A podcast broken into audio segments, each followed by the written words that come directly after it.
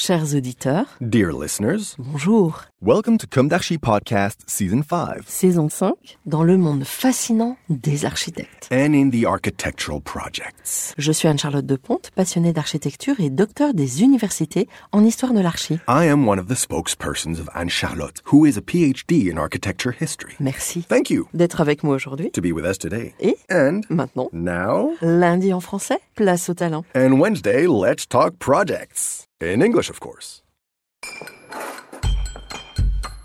Bienvenue dans Com d'Archi. Hello, dear listeners. This is Esther on behalf of Anne Charlotte. Welcome to this Com d'Archi sport format, which kicks off the 2023 Christmas season.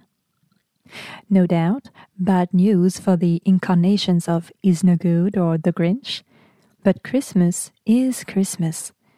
Like Black is Black sang our sacred national Johnny Hallyday. And yes, we have the right not to like it but some hits are indestructible. The right, the ordinary, the tradition, the myth, even if they've been debunked a million times, are all part of the construction, however innovative it may be. Do you doubt it? Well, in all honesty, free of contempt and pride, I'm convinced of it. Consider even the cheesiest Christmas sweater. The more it's abused, the more it comes back. Snowmen, reindeer, gingerbread, mulled wine, santons, clementines and stockings under the real tree, the Christmas spirit whatsoever. It can be corny, but never mean. Sometimes rooted in a deep and respectable faith that brings together so many different souls. It crosses space from Provence or the far north to the streets of New York. The bells are ringing and louder and louder. Can't you hear them? That's Western Judeo Christian culture, and that's the way it is in our countries, which have even become secularized. Which doesn't mean we can't deeply respect Eastern traditions. Oh, how sweet the orange blossom evaporating from the gazelle horns from the south. What a demonstration of Chinese New Year coming soon in February, etc., etc. Of course, the most important thing is to respect each other's values, humanity, and differences. And this is friends. Because everywhere, forgetting the foundations leads relentlessly to ruin whether you're from France or Navarre. Ain't scared, some would say. But our enemies have understood this. Today, tragedy follows tragedy. And rather than dwell on the dark news, where the face of the traitor has come to light, despite the perverse twists and turns that only the sorrowful mind can absorb, let's turn without delay to the stage of Parisian tragedy to continue the series of theaters we began this time last year. Opening with the Théâtre de l'Odéon seemed an appropriate choice for this Christmas. A classical and modern, beautiful theater that seems small and large at the same time in this urban layout of the 6th arrondissement of Paris. Generated on occasion, whether vast or subdivided, where vanishing points have been worked and reworked. The pre existing focal points were the Foire Saint Germain, the new École de Médecine, and the Carrefour de Buci. It was an opportunity for exceptional urban beautification, with the restructuring of old thoroughfares, the creation of new ones, and the construction of a new district. What a beautiful place Paris is today! In the 18th century, the theatre was the cultural hub, an economic breeding ground, and above all, a generator of new urban fabric in major French cities, such as Bordeaux. Paris lagged behind, but soon caught up. In Paris, the city, the Duke of Bourbon Condé, the king's actors, in general, the project manager was appointed without competition. As for the Odeon, it was King Louis XV who decided in 1773 that the Comédie Française, then housed in the Salle des Machines, should have a theatre worthy of it. The location was to be on the left bank. But the project took a long time to be finalized, and various proposals followed one another. I remember that during my studies I counted eight of them. After all these project versions, it was finally King Louis XVI who launched construction in 1779 on the Faubourg Saint Germain in part of the former gardens and parterres of the Hôtel de Condé, designed by the king's great gardener, Le Nôtre. The architects were Marie-Joseph Peyre, 1730-1785, and Charles de Wailly, 1730-1798. Three years in the making, they built a massive antique style facade with eight Doric columns and a pediment bearing the inscription Théâtre Français in gold letters. Actor Dorival's opening speech salutes the new temple that royal munificence has just raised to the glory of the dramatic art. Munificence, greatness in generosity. For yes, we owe this theatre to our French kings. And so it is. The layers of history are fascinating. No matter what the new surrealist woke woke entangled in their dried up perspectives of tabula rasa versus wasteland. Ah, yes, allow me to digress once again and mention something that's not too bad at the moment either. The mineral Christmas tree made of glass and steel rather than a natural one for French ecologist elected representatives. A good idea, no? Savings? Oh, what a great innovative idea. Christmas after Christmas, always the same blinking, orderless shape to the millimeter. What a non poetic monotony, and no more eco friendly than a truly functional steel structure that lasts well beyond the term of office. And after, what about the waste? Where? No, it's nothing. My memory is going. L'Odéon, Théâtre de l'Europe, then plays on the monumental character and Doric order, attached to the Greek god Apollo, god of the arts, song, music, male beauty. Yikes, the ugly male, probably white, shows up on the horizon, blows a woke woke voice. Male beauty, poetry and light. Apollo, conductor of the nine muses. Apollo is also the god of purification and healing, but he can bring the plague with his bow. Finally, he is one of the principal gods of divination, consulted, among others, at Delphi. He was also honored by the Romans, who quickly adopted him without changing his name, which, as it happens, was not the fate of our theatre. But we'll get to that a little later. So let's get back to the composition of the Odeon first. Monumental, it seems to unfold out of the public foyer, whose columns rise above the vestibule and are accessed by monumental staircases.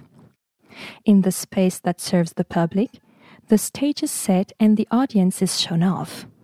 Then, the temple opens onto an Italian style hall everything converges at a single point, the middle of the proscenium. Viewpoints are multiplied and converge. Here, spectators in the parterre are seated on benches. It's a real innovation. The Chevalier d'Aubonne even used it as a couplet in his song, Hey, what's that to me? That Moliere's theatre company leave the Louvre at great expense to wipe our whistles in the vast candy box. What's that to me?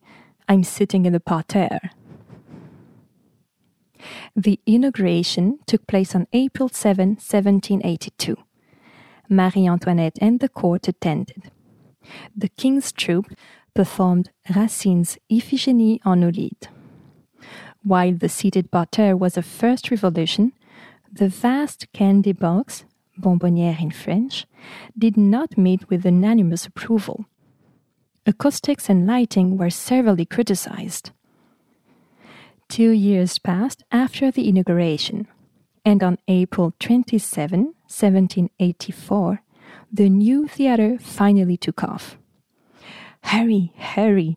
The historic creation, so often postponed, was performed.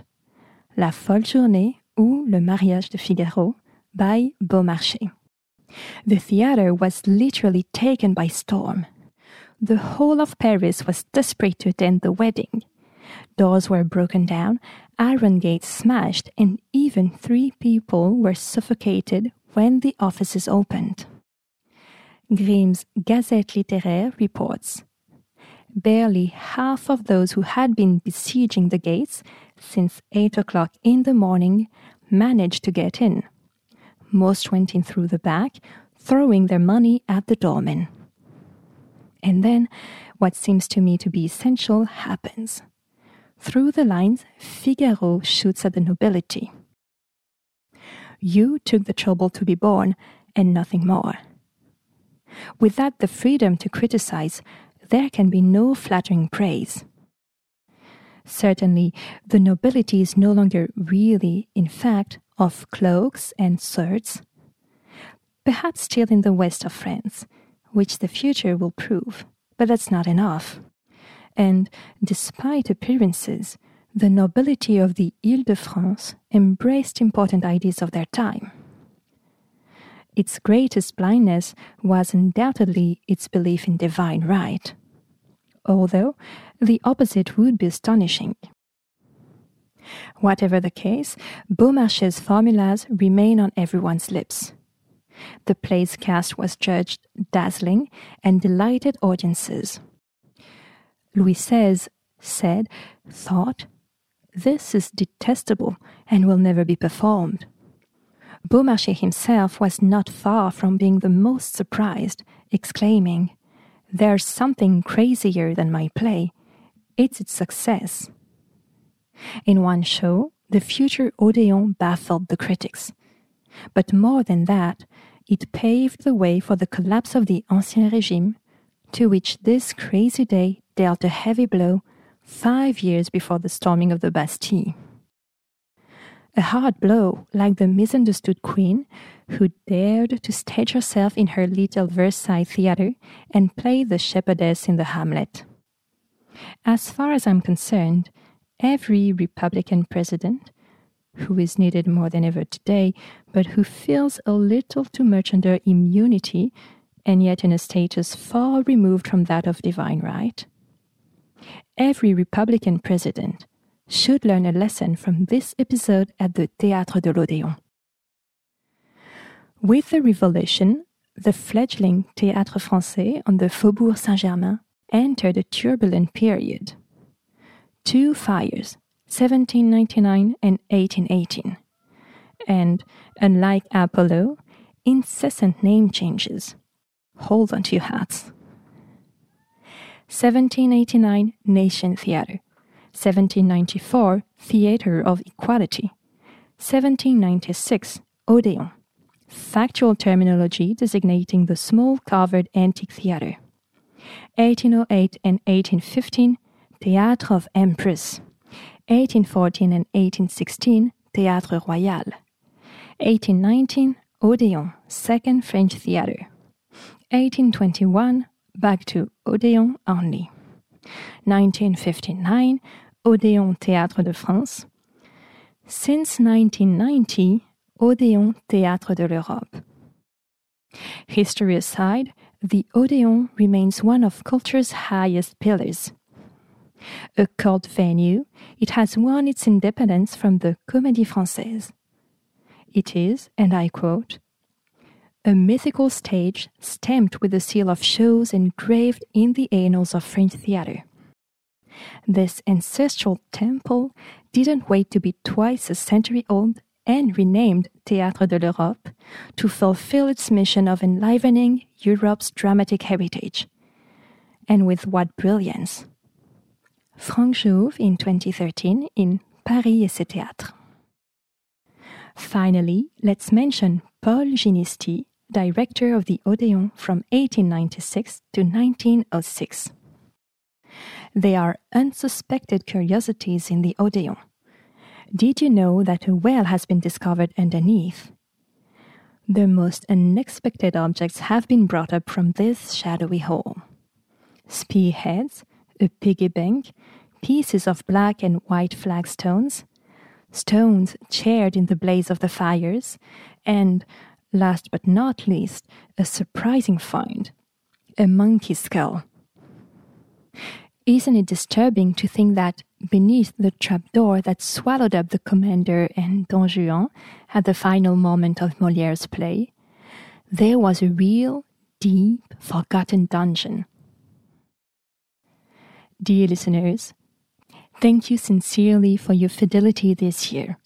And since September, we've approached the 12,000 monthly download mark. I'm the first to say I'm sorry for the lack of energy in my Instagram posts, for not having been able to meet all expectations. I don't know about you, but as far as I'm concerned, after a rather trying year, I'm hoping to regain that energy. Assuming that current events leave us in peace and that the big bazaar calms down. That public space can be reinvested more serenely because that's enough, isn't it? Let's meet again next week for a new issue, far from the drama of oblivion, on the theme of Architects' Christmas Eve, since Christmas will be in full swing in the world of the living. Until then, take care of yourselves, and why not indulge in a play? Bye.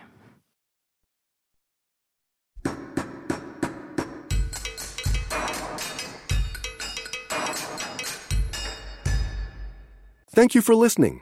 Thanks to Julien Rebours, sound engineer, who is collaborating with us today.